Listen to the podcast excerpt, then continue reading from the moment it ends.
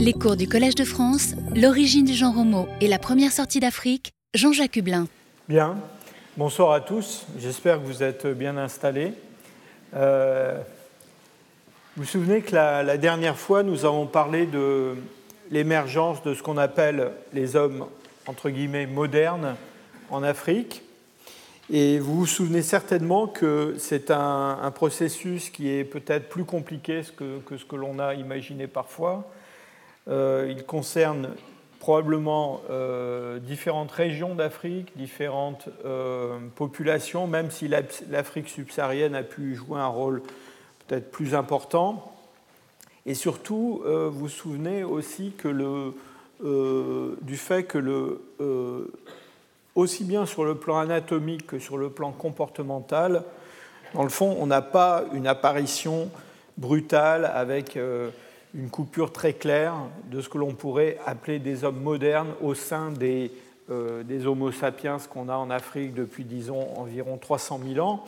Et on a aux alentours de 200 000, de 150 000, euh, des formes comme euh, l'homme de Herto, qui présentent un grand nombre de caractères anatomiques proches de ceux des hommes actuels, mais en même temps une mosaïque de caractères archaïques.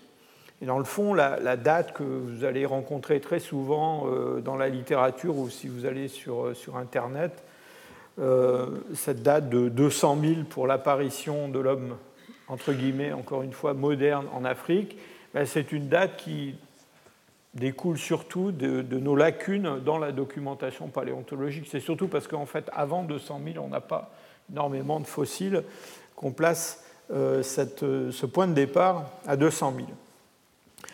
Alors l'histoire, vous la connaissez déjà plus ou moins, parce que ces hommes modernes euh, qui se sont développés en Afrique, alors qu'en euh, Eurasie, on avait des formes qu'on appelle des formes archaïques, néandertaliens en Europe et en Asie centrale, au Proche-Orient, et puis une forme un petit peu, euh, je dirais, mystérieuse pour l'instant, on appelle les Denisoviens, plus à l'est, en Asie. Euh, eh bien, ces hommes modernes vont sortir d'Afrique. Hein, la preuve, c'est que nous sommes là. Et, donc, on va avoir euh, des, changements dans la distribution géographique de ces groupes. On sait que les Néandertaliens se sont un petit peu étendus euh, vers l'Est à un moment de leur histoire, puisqu'on les trouve jusque dans l'Altaï.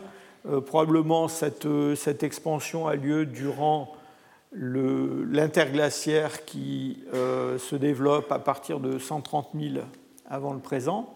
Et puis donc euh, ces hommes modernes, on va les trouver euh, en Eurasie, euh, ils vont se répandre dans le sud de l'Asie, ils vont aller jusqu'en Australie et puis ils vont aussi coloniser l'Europe.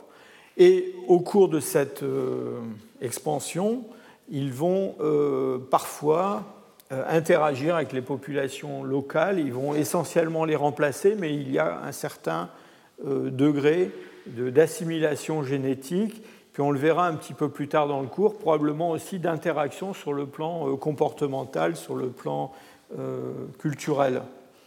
Donc ça, c'est l'histoire, j'allais dire, dans les grandes lignes. Et maintenant, nous allons entrer un petit peu plus dans le détail donc aujourd'hui, je vous propose de euh, parler des premières formes euh, modernes en dehors d'Afrique, donc ce que j'ai appelé la sortie d'Afrique, et vous allez voir que plutôt que de parler de la sortie d'Afrique, il vaudrait mieux parler des sorties d'Afrique.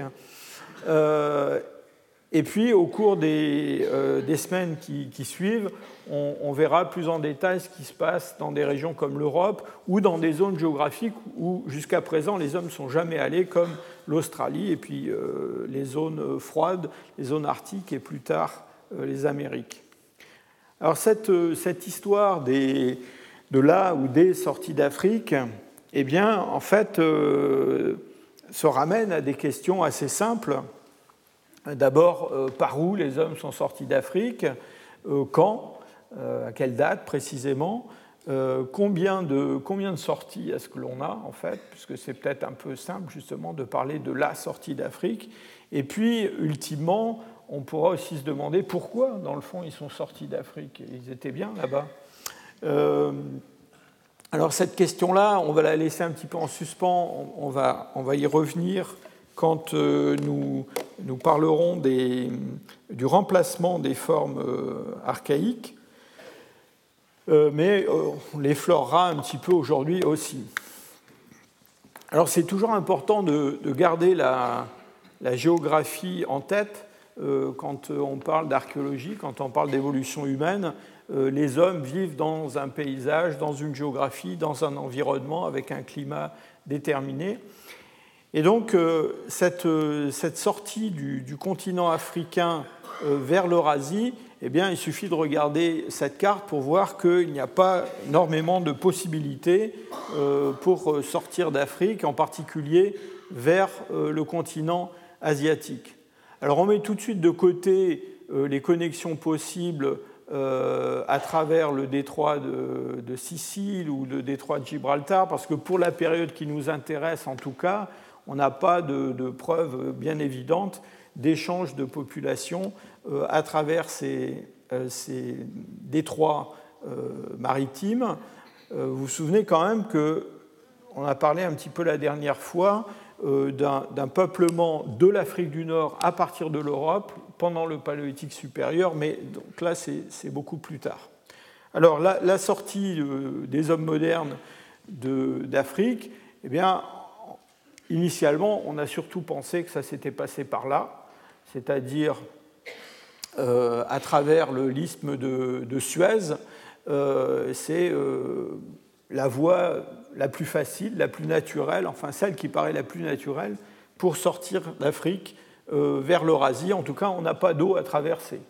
Aujourd'hui, il y a un canal, mais à l'époque, évidemment, il n'y en avait pas. Et puis, récemment, enfin disons au cours des, les dix dernières années, un petit peu plus, euh, on a commencé aussi à discuter très sérieusement des possibilités de, sortir, sortie d'Afrique au sud de la mer Rouge.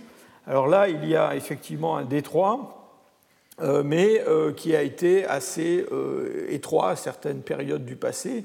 Et donc, pour des tas de raisons, on envisage aussi cette, zone-là. Alors juste quelques vues par satellite des zones concernées. Donc voilà l'isthme de, Suez, c'est vu depuis le nord. Vous avez l'Égypte ici à droite, avec le delta du Nil, euh, et puis euh, le Sinaï avec euh, des zones désertiques. Et aujourd'hui, donc, ce, ce, canal de Suez mais donc pendant le Pléistocène des possibilités normalement assez faciles pour passer à travers ces régions, sauf qu'on va le voir quand même, l'existence de zones arides, voire désertiques, euh, n'ont pas facilité les choses euh, pour les hommes. Alors l'autre euh, région que, je viens d'évoquer, c'est le détroit de Babel Mandeb, qui veut dire la porte des lamentations en arabe, c'est pas un nom très joyeux. et ce détroit, c'est un détroit qui, qui, est donc entre l'Afrique de, de l'Est et puis le sud de la péninsule arabique. Euh, c'est un détroit assez étroit. Euh, ça fait à peu près une trentaine de kilomètres aujourd'hui, avec un, petite, un petit îlot euh, intermédiaire. On a beaucoup discuté pour savoir y a un moment donné du, passé, il y avait eu des, comment dire, une possibilité de passage à pied sec avec une immersion de cette zone-là. Alors, ça existait dans un passé, mais dans un passé très lointain qui ne concerne pas les hommes modernes.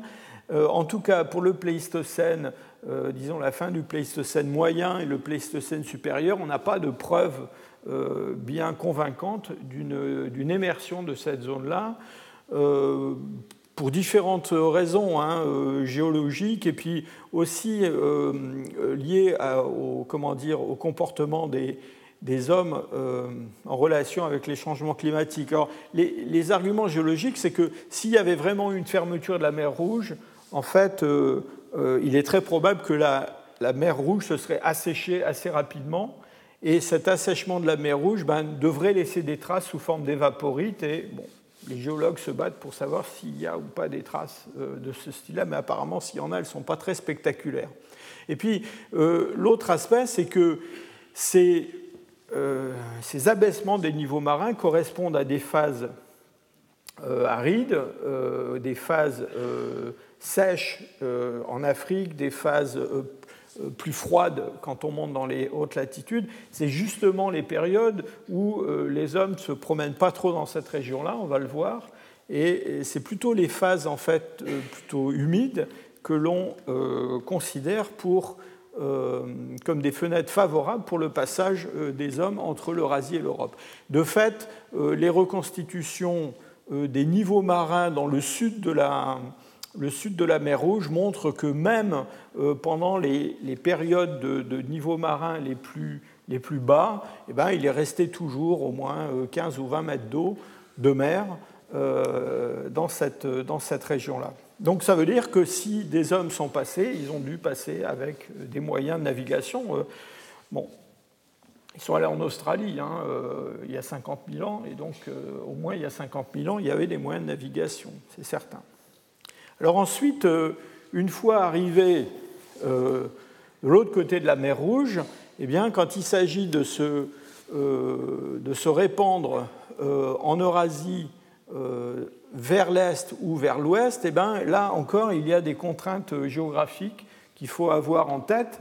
Et en particulier en Asie, euh, il y a deux voies qui ont été longuement euh, discutées par les, paléoanthropologues.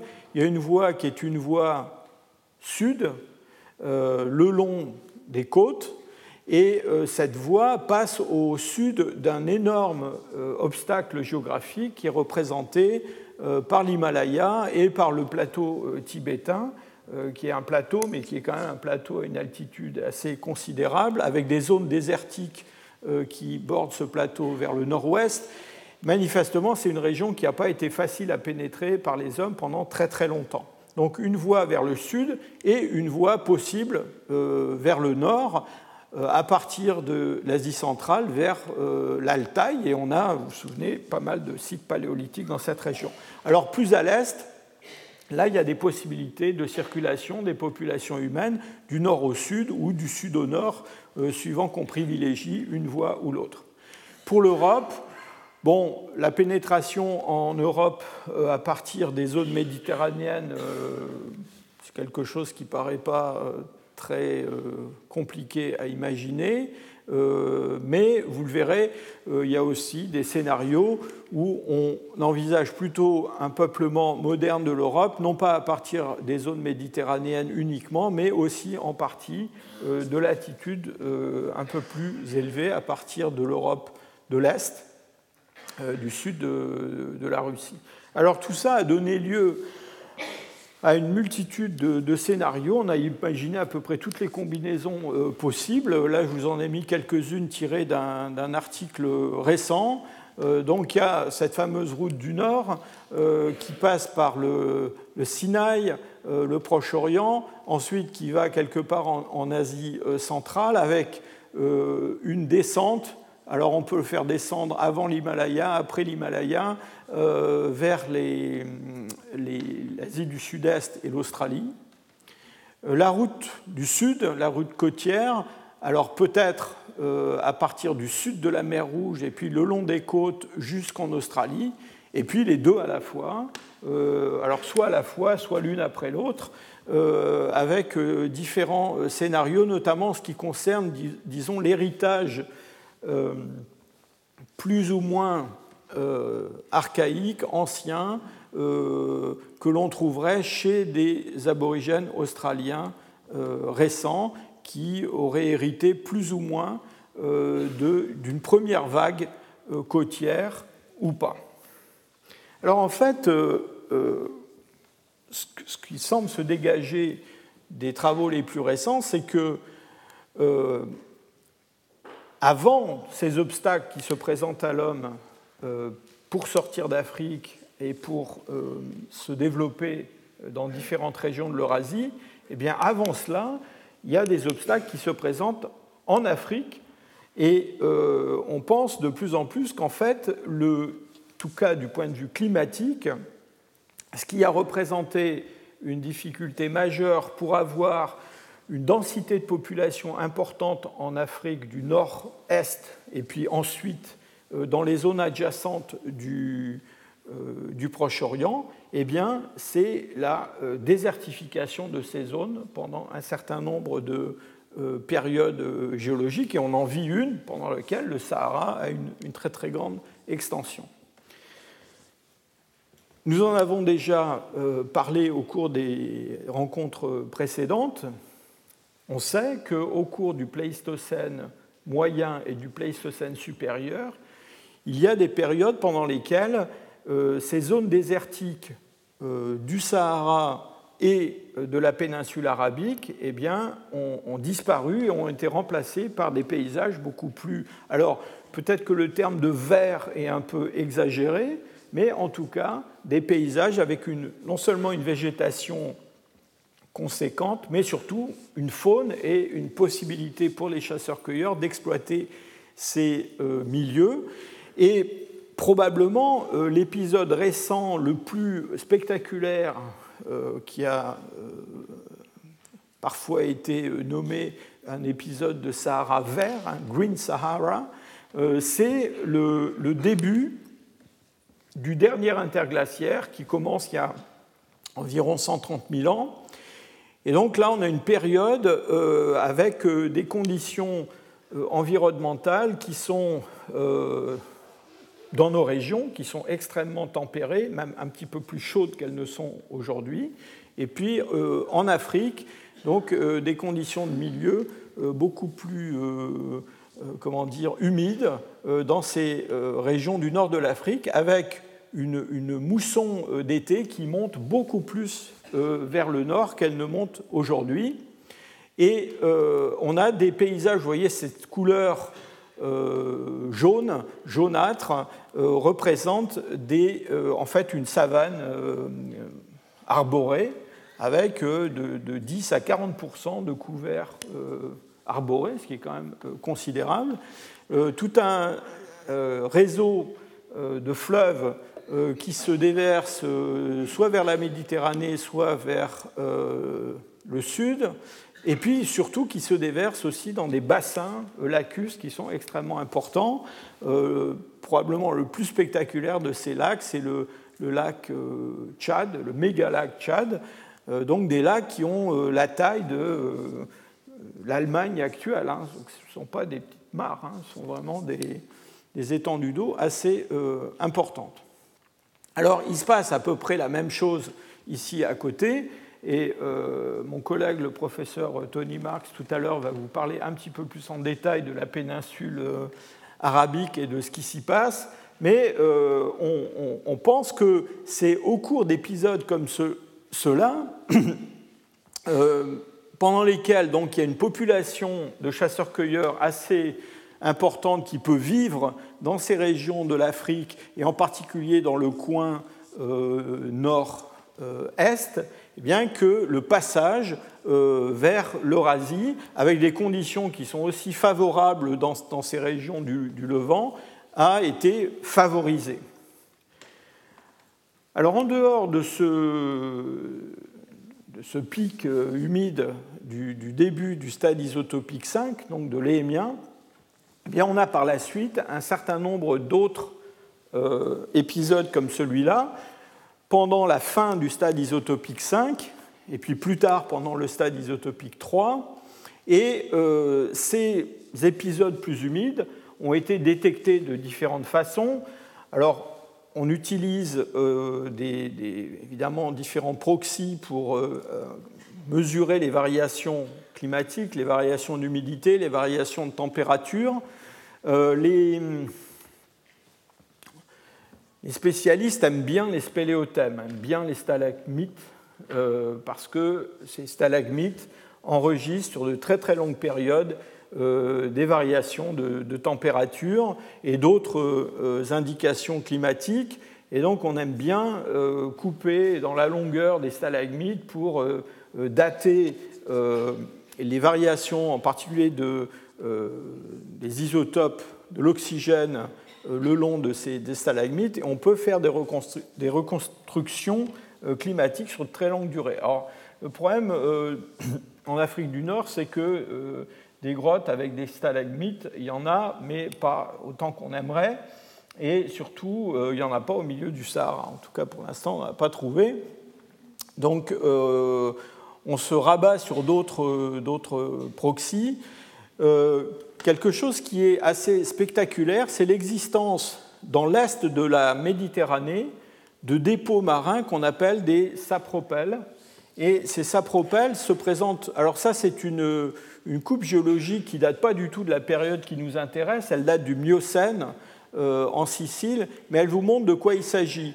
Euh, on a ici des dépôts qui sont des dépôts euh, carbonatés, et intercalés dans ces dépôts carbonatés, vous voyez des bandes sombres. Eh bien, ces bandes sombres, elles correspondent en fait à un afflux dans euh, le bassin de la Méditerranée orientale d'eau qui vient du continent africain, qui est amenée par les fleuves, le Nil en particulier, mais d'autres fleuves. Et cette eau, euh, pendant des périodes qui sont des périodes plus humides et plus chaudes, c'est de l'eau qui, est, euh, qui est moins salée et qui est plus chaude que ce qu'elle est habituellement. Et donc cette eau ne descend pas, elle, elle reste en surface et euh, il se forme au fond du bassin de la Méditerranée orientale euh, des dépôts qui sont des dépôts qui sont riches en matière organique et avec des matières organiques qui ne sont pas euh, dégradées comme elles le sont habituellement par des bactéries aérobies, mais qui sont dégradées par des bactéries anaérobies, et ça donne ces dépôts sombres. Alors ces sapropelles, eh bien, on en connaît euh, plusieurs dans la période qui nous intéresse. Vous voyez qu'il y en a un qui se trouve exactement euh, dans les miens, euh, c'est-à-dire ce début du stade isotopique 5 vers 130 000 ans. Mais vous voyez aussi que dans la suite du stade isotopique 5, on en a identifié au moins deux autres. Et puis on a aussi, alors euh, ça c'est une donnée qui vient plutôt des spéléothèmes, on sait que euh, plus près de nous, vers 60 000, 50 000, on a encore à nouveau une période euh, un peu plus humide qui est marquée ici, vous voyez, sur d'autres proxys. Alors très récemment, il y a juste quelques semaines, il y a eu un article qui est paru dans, Nature, signé par ces deux auteurs, Timmerman et Friedrich, et Timmerman et Friedrich ont fait euh, une compilation de tous les paramètres possibles pour modéliser le climat et pour modéliser euh, la densité de population dans différentes régions d'Afrique et en dehors d'Afrique. Et en faisant cette modélisation, ils ont identifié un certain nombre de, fenêtres euh, chronologiques pendant lesquelles on a des conditions, alors qui ne sont pas toujours aussi extrêmes que celles qu'on a pendant les miens, avec ce Sahara vert, mais en tout cas des conditions euh, qui se rapprochent de ça, avec des, euh, paysages qui permettent assez facilement le, passage entre l'Afrique du Nord-Est et puis le Proche-Orient, la péninsule arabique et puis le Levant.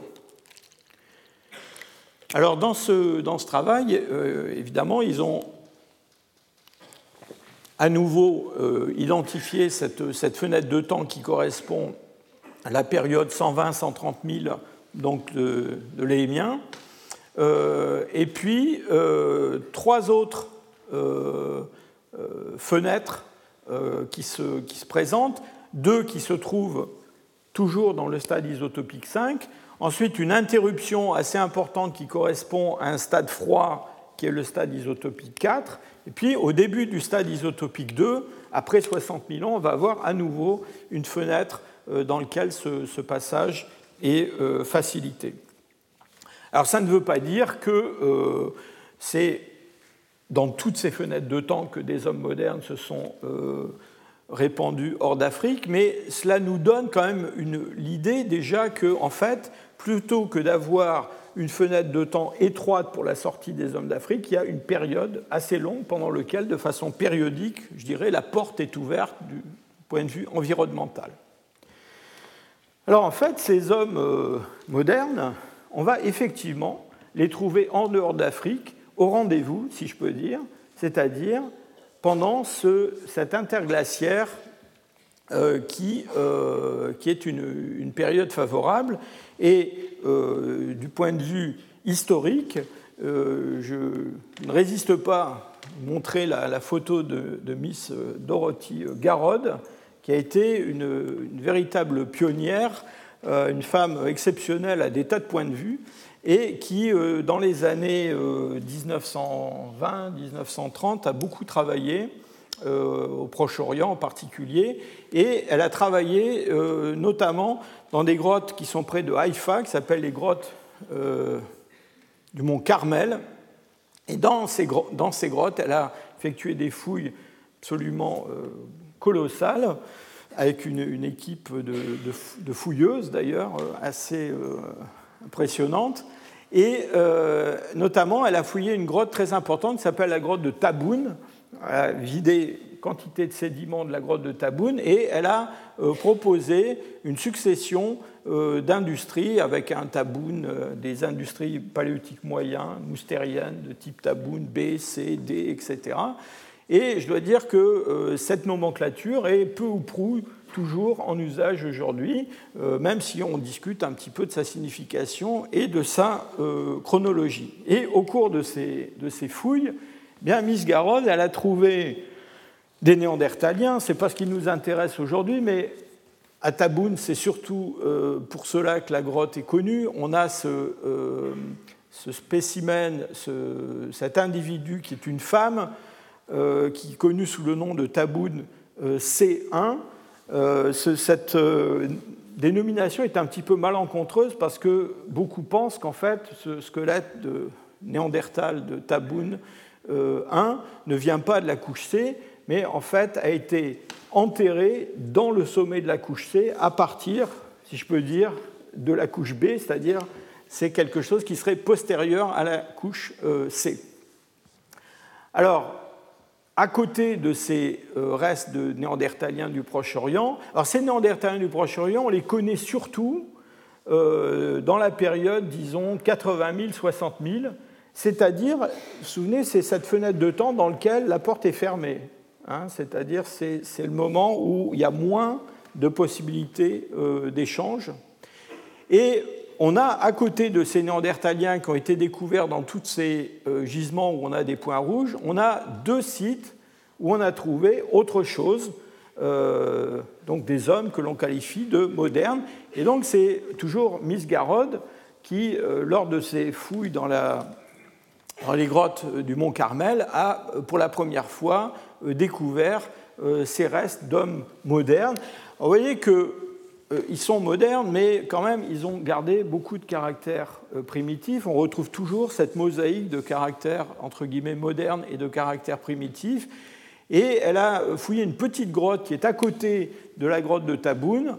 Euh, alors, qui se, au point de vue âge, il y a des tas de datations qui ont été proposées pour ces, pour ces restes de, de School, mais ils semblent se placer essentiellement pendant euh, cet interglaciaire, donc euh, ce début du stade isotopique 5, et toute une série de, spécimens euh, comme celui-là ont été trouvés. Donc là, je vous ai mis une photo du crâne qui est le plus spectaculaire, le mieux conservé, mais il n'y a pas que des crânes, il y a des squelettes. Ces squelettes, ils sont trouvés dans ce qui semble bien être des sépultures.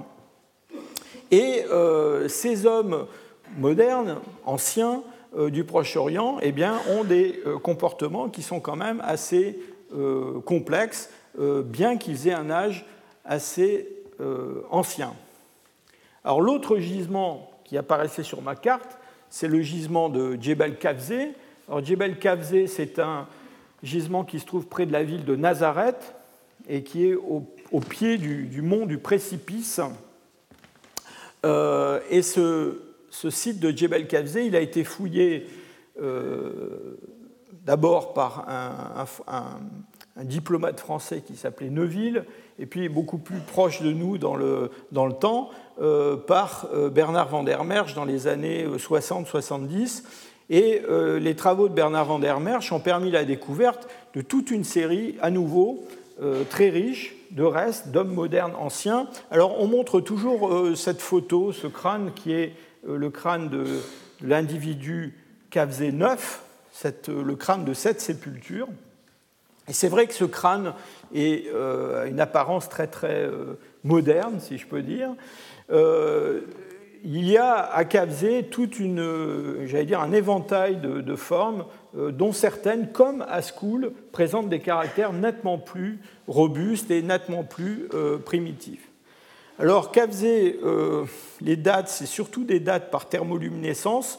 Bon, ça a l'air un petit peu plus récent que, que School. ce qui est intéressant, aussi bien à School qu'à Kavzé, c'est que, comme je l'ai déjà indiqué, on a euh, des comportements assez complexes et en particulier des sépultures. À Cavzé, on a cette, cette, sépulture double qui est très très spectaculaire. C'est une, jeune femme qui est enterrée avec un enfant à ses pieds. Euh, on a aussi euh, au moins une sépulture d'enfants dans lequel on a ce qui semble être une offrande, un, massacre de, de, daims.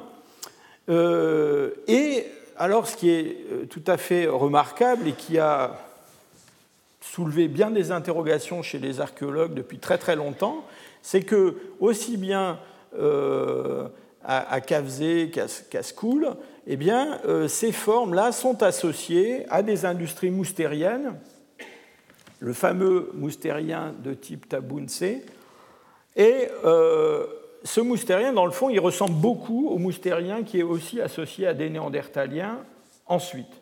Et ça, bon, c'est quelque chose pour l'instant pour lequel on n'a pas vraiment de, bonnes explications. L'autre chose qui est importante aussi à souligner, c'est qu'à côté de ces sépultures de Kazé et de Skoul, eh on a dans ces gisements euh, des objets, euh, en tout cas à Skoul, euh, on a des Nassarius qui ressemblent beaucoup aux Nassarius dont on a abondamment parlé en Afrique, en Afrique du Nord, en Afrique du Sud. Il est même possible que ces Nassarius de School soient plus anciens que ceux qu'on a en Afrique. Euh, bon, ça, on ne sait pas trop parce qu'on n'a peut-être pas les plus anciens en Afrique. Hein. mais enfin, disons, on a une zone géographique très vaste qui va du Cap au Maroc et du Maroc euh, à Israël et dans lequel on a euh, ces objets qui se, qui se promènent, si je peux dire. Et ça, quoi qu'on en dise, pour l'instant, c'est quelque chose qui est inconnu dans le monde des Néandertaliens et il est probable que ça a des implications sur le plan de la complexité sociale, des, de la, la, signalisation des individus, voire des, échanges. au chapitre des hommes modernes anciens du Proche-Orient, je veux aussi vous montrer cette mandibule qui vient elle aussi de Taboun et a été trouvée aussi par euh, Miss Garod, qui est la mandibule de Taboun C2. Euh, alors elle, on pense qu'elle vient bien du niveau C, elle n'est pas intrusive, et de fait, elle n'est pas du tout euh, néandertalienne, elle a une morphologie qui est primitive par de nombreux caractères, mais en même temps euh, des traits qui la rapprochent encore une fois de ces hommes euh, modernes, anciens. Euh, en particulier, alors ça c'est pas la vraie mandibule, hein, c'est un, modèle 3D que j'ai coupé justement pour vous montrer la forme de la symphyse mandibulaire. cette symphyse mandibulaire avec cette forme un petit peu en, goutte, on, dit en, anglais on dit en tear shape, en, larme. Hein, avec un aspect aminci euh, vers le haut, euh, c'est quelque chose qui est assez, euh, qu'on rencontre de façon assez habituelle chez l'homme moderne, avec aussi une, incurvation. C'est une symphyse qui est verticale, qui est pas, il n'y a pas un, menton développé comme chez un homme actuel, mais elle a beaucoup de caractères, en particulier aussi la, décroissance en hauteur du corps mandibulaire vers l'arrière, la forme de la branche montante, tout ça euh, rappelle beaucoup ce qu'on trouve chez euh, des hommes modernes à Kavzé, à Skoul ou ailleurs. Donc voilà, on a un paquet de, pièces. Alors, quand, après les travaux de, de Miss Garod, il y a eu beaucoup d'interrogations sur l'interprétation de ce matériel, parce qu'aujourd'hui, ça nous paraît assez normal de trouver des hommes modernes hors d'Afrique associé à du poétique moyen, mais dans les années 30, ce n'était pas, pas si évident que ça. Et donc, euh, en particulier, l'anthropologue qui a étudié le matériel de Taboun et le matériel de School, qui s'appelait Sir Arthur Keith, qui était enfin, qui est une grande figure de l'anthropologie anglaise, eh bien, a longtemps oscillé entre différentes hypothèses sur l'interprétation de ces, de ces formes. Il a pensé qu'il avait deux groupes, ensuite il a pensé qu'il avait un seul groupe qui était très variable. Et, dans le fond, cette ces incertitudes sont prolongées jusqu'à aujourd'hui. Hein. Il, y a des gens qui pensent aujourd'hui encore qu'en fait, on n'a pas deux groupes humains au Proche-Orient pendant cette période de temps, mais on a un groupe euh, avec euh, deux pôles, un pôle plutôt néandertalien, un pôle plutôt moderne, et puis peut-être entre les deux quelque chose comme des hybrides ou quelque chose comme ça. Enfin, J'attire quand même votre attention sur le fait que euh, quand on regarde les, dates de, tous ces fossiles, on n'a pas vraiment de preuve de la coexistence de ces deux groupes au même moment. Hein. Et en général, on arrive assez facilement à ranger les fossiles qu'on a sous la main, soit dans la boîte néandertalienne, soit dans la boîte homme moderne. Toujours est-il quand même que, et ça on le sait depuis, depuis peu, vous voyez, c'est une publication qui date de cette année, euh, on sait que cette arrivée d'hommes modernes euh, donc il y a peut-être 120, 130 000 ans euh, dans le Levant, a résulté déjà en un épisode de, flux génique, alors dans le sens homme moderne néandertalien. Et pour l'instant, c'est d'ailleurs le seul qu'on connaisse. Hein. Donc on a chez des néandertaliens de l'Altaï, qui sont beaucoup plus tardifs, donc des néandertaliens asiatiques, on a trouvé euh, un tout petit peu d'ADN qui semble venir d'hommes modernes. Alors, vous voyez, c'est entre 0,1, c'est pas beaucoup, et 2,1% d'ADN qui viendrait. Et euh, quand on a essayé de dater cette introgression, ben, ma foi, on tombe sur des dates qui collent à peu près avec cette arrivée des hommes modernes au Proche-Orient. Alors, euh, si on se recule un petit peu et euh, tous les fossiles dont je vous ai parlé, ils sont ici, hein. ils sont dans le sud du Levant, en fait dans une zone géographique très petite en Israël. Eh bien, on peut se poser la question de ce qui se passe euh, plus, au, sud, dans la péninsule arabique. Les, fossiles humains de Kavzé, ils sont associés à des faunes qui sont des faunes, en particulier des microphones, qui sont des faunes euh, qui ont été qualifiées de euh, d'arabo-africaine. Alors on a oublié un peu le arabo, on a insisté surtout sur le africain, mais euh, les gens qui ont étudié ces, faunes euh, ont insisté sur le fait que c'était des faunes qui avaient l'air de monter du sud. Et le sud du Levant, ben, c'est surtout ça, plus que l'Afrique en fait. Et, donc la question qui est restée en suspens depuis très très longtemps, c'est dans le fond la question de savoir ce qui se passe euh, dans cette période de temps, vers 100 000, 120 000, 130 000, dans la péninsule arabique. Alors malheureusement, nous n'avons pas de fossiles humains dans cette région-là, pour l'instant, j'espère qu'on en aura, mais, et ça va être l'objet de la euh, présentation euh, de Tony Marx après la mienne, eh bien, on a des technologies de production de, de pointe à partir de nucléus qui ont une forme très particulière, qu'on appelle des nucléus de type nubien.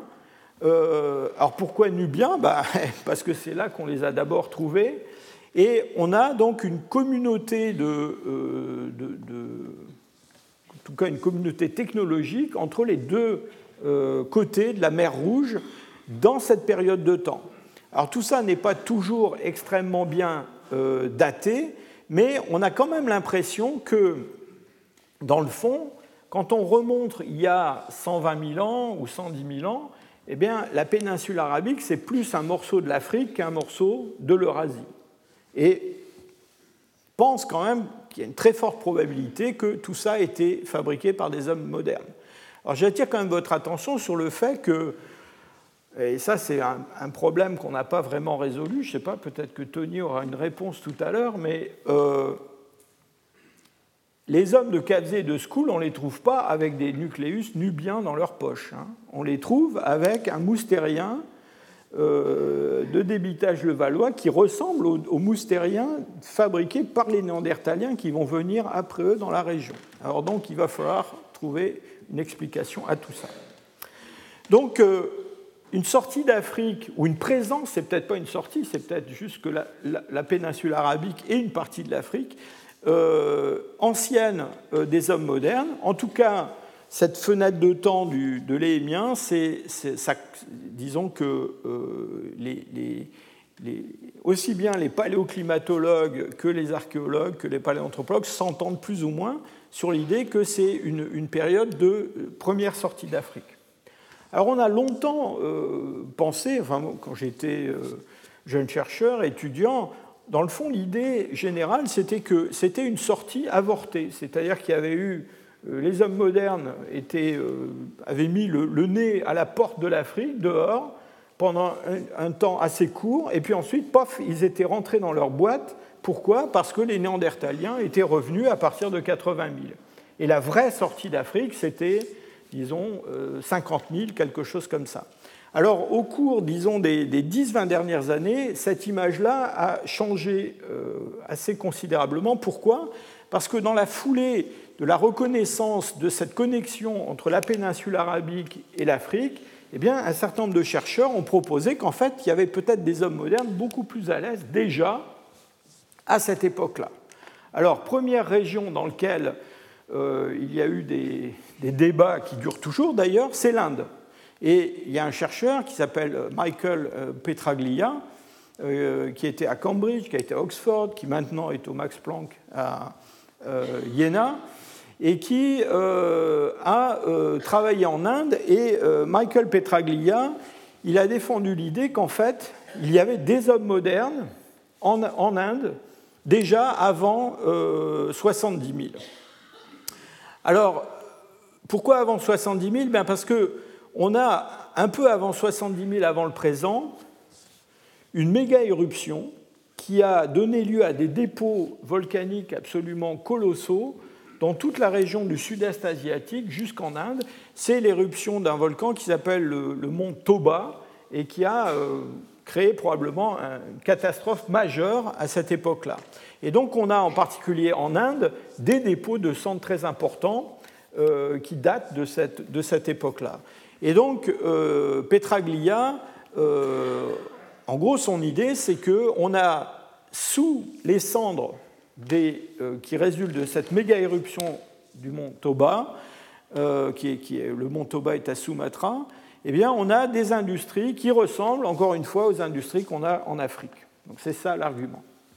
Alors, il a été critiqué par ses collègues de Cambridge, en particulier Paul Mellars, et euh, Mellars, lui, euh, a apporté des arguments qui vont un petit peu contre les arguments de Petraglia. Alors, je dois vous dire que, en fait, les arguments aussi bien de Petraglia que de euh, Mellars ne sont pas, je dirais, entièrement convaincants, ni d'un côté ni de l'autre. Hein.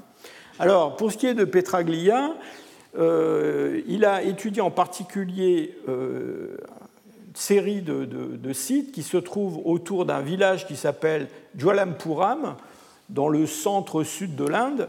Et euh, il y a là toute une, série de, sites archéologiques avec euh, ces, ces téphras, c'est-à-dire ces dépôts volcaniques de l'éruption du mont Toba, euh, qui, représentent donc un, repère chronologique très très fort. Et donc l'idée de, l'idée de Petraglia, c'est que les industries qu'on a en dessous de, ces dépôts volcaniques, eh bien, d'après lui, sont des industries qui ont plus de rapport avec ce qu'on a en Afrique que ce qu'on a ailleurs. Alors, bon, c'est une affaire, je dirais, d'appréciation. On a du débitage levallois, on a des pointes, on a des choses comme ça. Euh, tout le monde n'est pas absolument convaincu que c'est une industrie qui a un caractère africain. Euh, le problème des industries lithiques, en particulier quand elles sont relativement simples, c'est qu'il bah, y a une possibilité de convergence qui est assez forte, c'est-à-dire des gens qui n'ont rien à voir entre eux font à peu près les mêmes choses parce qu'ils ont besoin du même genre d'outils, et donc c'est assez difficile d'accrocher euh, un, type de dominine avec euh, une industrie, sauf si cette industrie est vraiment très particulière et qu'elle a une, qu'on a pu prouver qu'il y avait une association systématique entre ces hominines et cette industrie. Là, ce n'est pas le cas en Inde où, pour l'instant, on n'a pas de restes humains qui sont associés à ces industries-là. Alors du côté de Mellars et de ses collaborateurs, les arguments contre ne bah, sont pas non plus des arguments extrêmement convaincants. D'abord, il y a des arguments d'ordre génétique. Vous vous souvenez qu'on a parlé de, l'ADN mitochondrial et de cette, cet, cet haplogroupe L3 qui était à l'origine de nombreux haplogroupes en Eurasie. Et donc euh, l'idée, c'est que quand on regarde les temps de coalescence pour euh, l'aplogroupe L3 en Afrique, et puis surtout les temps de, coalescence, c'est-à-dire la source en, quelque sorte, le démarrage des haplogroupes auxquels L3 a donné naissance en dehors d'Afrique, eh ben, on a des temps de coalescence euh, qui sont plus récentes que l'éruption du mont Toba. Évidemment, euh, ça, ça nous dit quoi? Ben, Ça nous dit que les gens qui sont aujourd'hui porteurs de ces haplogroupes euh, eh bien, ont un ancêtre commun euh, qui ne remonte pas au-delà, disons, de 60 ou 65 000 ans. Mais évidemment, on n'a pas les haplogroupes des gens qui ont fabriqué les industries que Petraglia à étudier. Et donc ça, c'est tout le problème d'utiliser des données génétiques actuelles pour discuter du passé. C'est-à-dire que, en fait, et c'est un problème qu'on va retrouver constamment, on, a, euh, on peut avoir, eu des vagues de peuplement modernes anciens bah, qui n'ont laissé aucune trace dans les populations actuelles et dont les gènes se sont perdus euh, totalement, y compris l'ADN mitochondrial. Donc, euh, comment dire, Mellars, lui, il est plutôt en faveur d'une arrivée des hommes modernes avec ces industries microlithiques qu'on trouve beaucoup plus tard en Inde, 50 000, 40 000. Mais là encore, ces industries microlithiques, enfin disons avec des formes géométriques qui euh, j'allais dire, en surface ressemble à des choses qu'on connaît en Afrique ou qu'on connaît d'ailleurs en Europe aussi euh, plus tard, eh bien, euh, ma foi, tous les préhistoriens vous diront qu'il y a des tas de groupes humains qui ont fabriqué des, objets comme ça. Et que là encore, ça ne paraît pas être un marqueur, comment dire, qui peut être utilisé pour identifier des entités biologiques, modernes ou pas. Alors, allons encore plus vers l'Est, avec la Chine. Alors euh, là encore, on a des gens, enfin des collègues, surtout chinois d'ailleurs, euh, qui se, battent pour euh, prouver l'existence d'hommes modernes très anciens en Chine. alors, je, vous ai pris cette figure d'une publication récente, hein, juste pour vous montrer qu'on a des, pour certains sites, euh, des, datations parfois euh, incroyablement anciennes. Hein. Ce site de Liujiang, euh, il, y a un collègue hein, qui s'appelait Bae qui a proposé que l'âge de, l'homme de Liujiang pouvait être quelque chose comme 139 000 ans, ce qui en ferait un homme moderne très très ancien, surtout si on considère qu'il est très moderne dans, sa, dans son anatomie. Mais le problème de tous ces sites, c'est que même si on met de côté les datations elles-mêmes, qui sont souvent discutables, euh, eh bien, souvent, ce qui est en cause, c'est l'association de ces restes avec les euh, niveaux qui sont datés. Et par exemple, dans le cas de Liu Jiang, bah, Liu Jiang, c'est un crâne qui a été trouvé en 1958 par des paysans qui sont allés dans une grotte parce qu'ils cherchaient des dépôts euh, euh, pour amender leur champ, et ils ont fait un trou dans la grotte, ils ont trouvé un, crâne. On ne saura jamais si ce crâne, c'était un crâne qui était dans un dépôt stratifié dans la grotte ou si c'était une sépulture plus récente à l'intérieur de ces dépôts. Ce n'est pas une pièce qui a été trouvée au cours d'une euh, fouille archéologique organisée. Et donc vous voyez que s'il y a des gens qui pensent que Liu Jiang peut avoir 139 000 ans, il y a des gens qui pensent qu'il a peut-être un peu plus de 15 000 ans. Donc ça fait quand même une marge assez euh, considérable euh, de datation. Et ça, c'est un problème qu'on a de façon récurrente avec pas mal de, sites chinois parce que souvent l'origine précise des pièces est mal connue. Alors je vous montre quand même du matériel qui a été plus récemment découvert et plus récemment publié.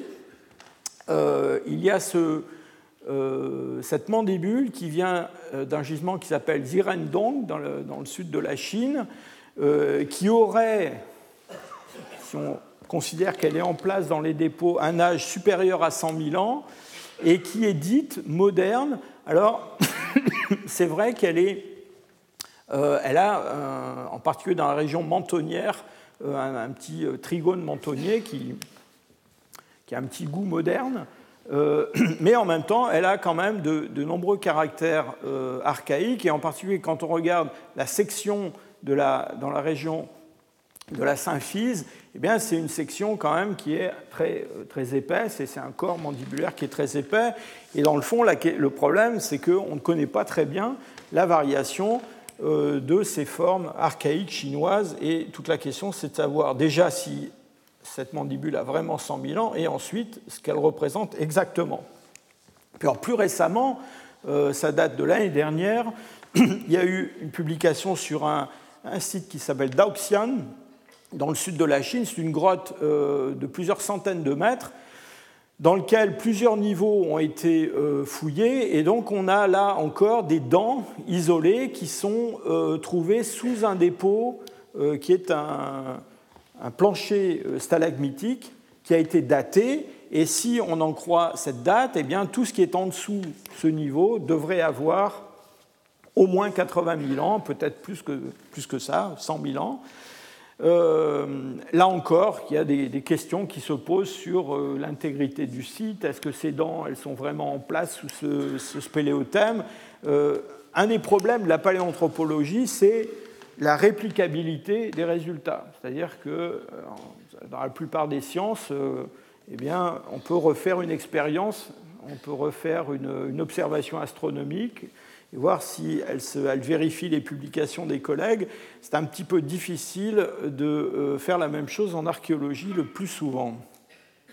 Euh, donc voilà ces dents de, de Daoxian. Alors elles ont, pas mal, euh, j'allais dire,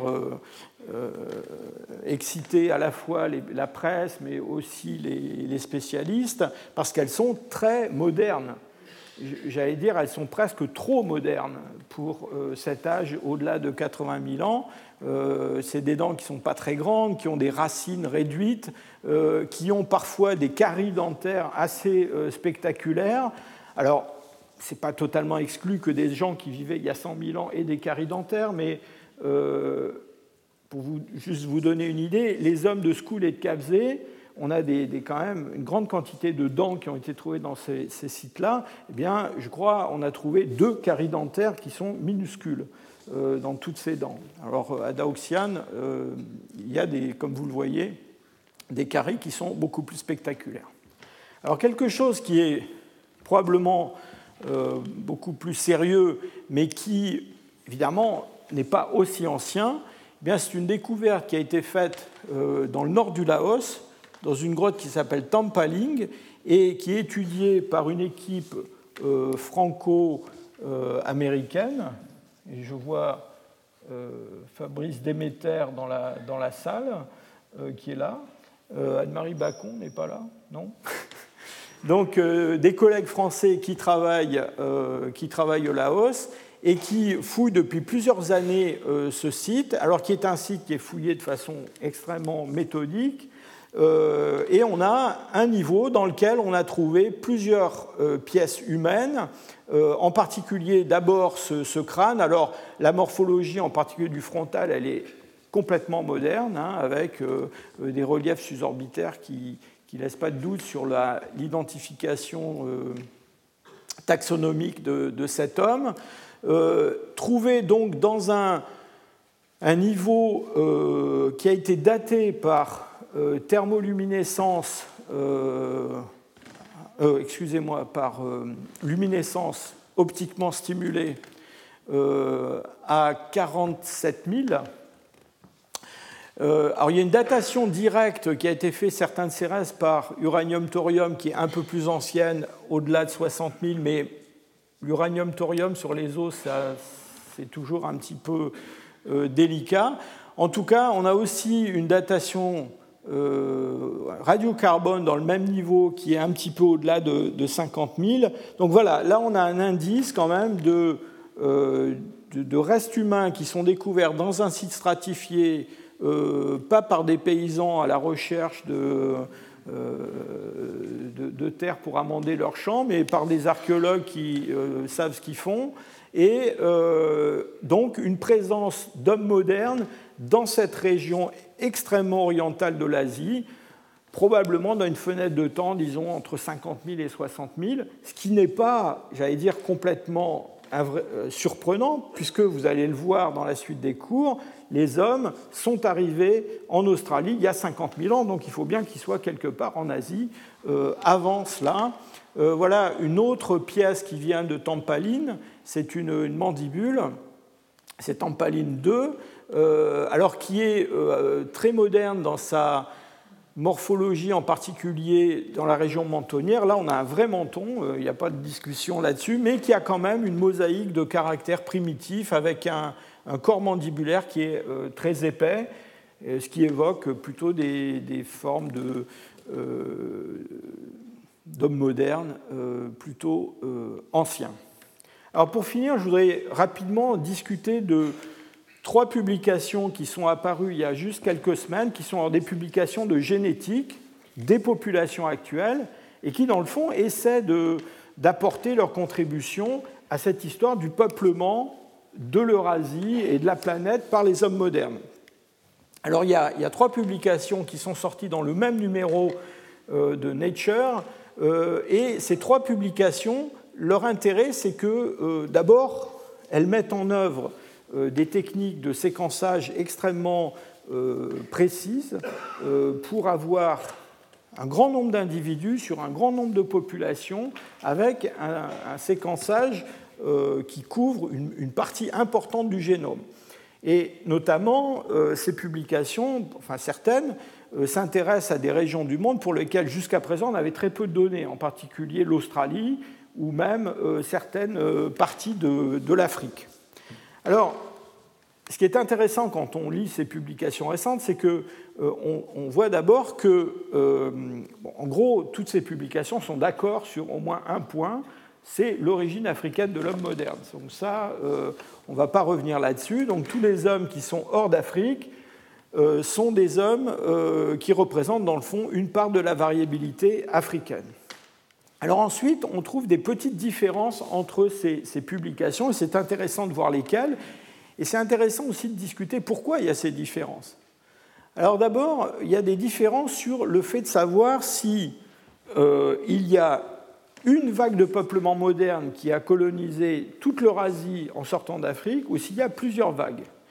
Alors, euh, la publication de Malik, et alors ça c'est l'équipe de David Reich à Harvard, eux concluent de leur étude que dans les populations actuelles, en tout cas, ils ne trouvent pas de traces de populations qui représenteraient une, dispersion ancienne de l'homme moderne. Donc euh, l'idée dans ces publications, c'est que tout ce qu'on trouve à peu près aujourd'hui sur la planète résulte d'une sortie assez récente d'Afrique, disons moins de, moins de 80 000 ans.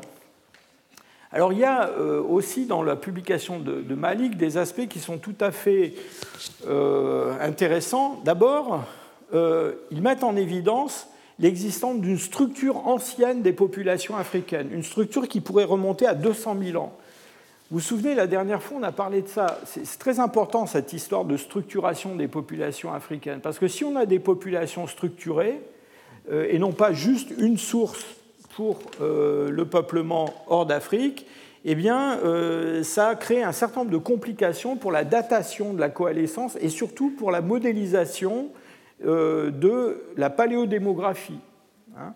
Vous vous souvenez que, dans le fond, le calcul de la taille de la population effective, eh c'est un, calcul qui est influencé par le fait qu'on a affaire à des populations structurées ou pas.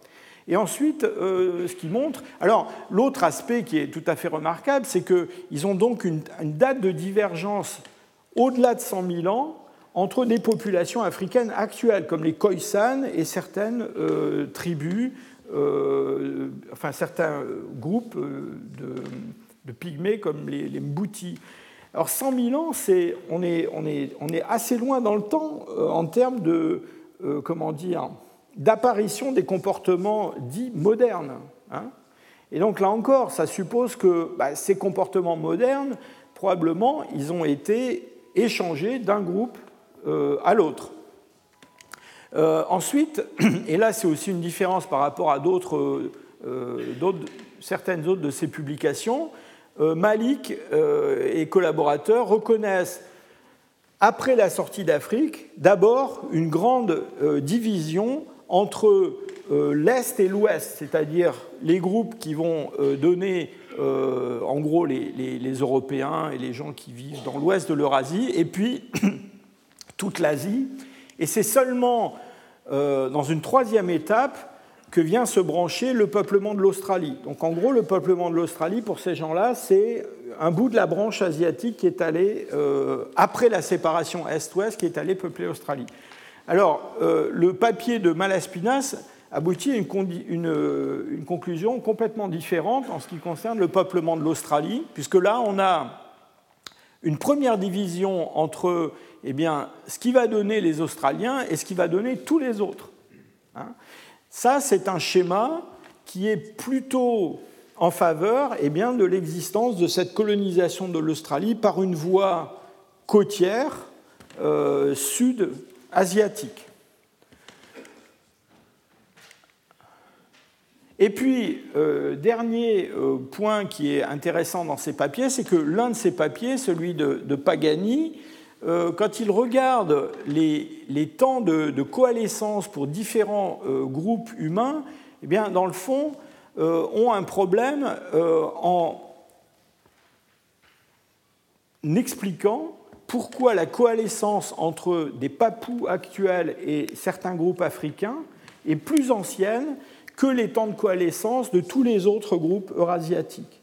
Et leur explication à eux, eh c'est que contrairement à, Malik et collaborateurs, ils pensent que l'explication de cette, incohérence au point de vue temps de coalescence, eh bien, c'est une contradiction qui peut se résoudre si on imagine qu'il y a chez les Australiens actuels, les aborigènes australiens actuels, eh bien s'il y a en fait la trace d'un peuplement moderne, d'une première vague de peuplement moderne plus ancienne qui aurait participé, alors je crois que dans leur article ils donnent le chiffre de 2%, à l'origine des aborigènes australiens actuels. Alors c'est un petit peu compliqué parce que ces papous et ces aborigènes australiens, on sait qu'ils ont euh, aussi euh, de l'ADN qui est hérité d'un groupe beaucoup plus ancien, un groupe archaïque, soit les Denisoviens, soit quelque chose d'autre, et les auteurs d'ailleurs reconnaissent volontiers que les deux explications sont possibles, c'est-à-dire soit l'existence d'une vague de peuplement moderne ancienne, soit un mélange avec un groupe euh, entre guillemets, archaïque, dénisovien ou autre.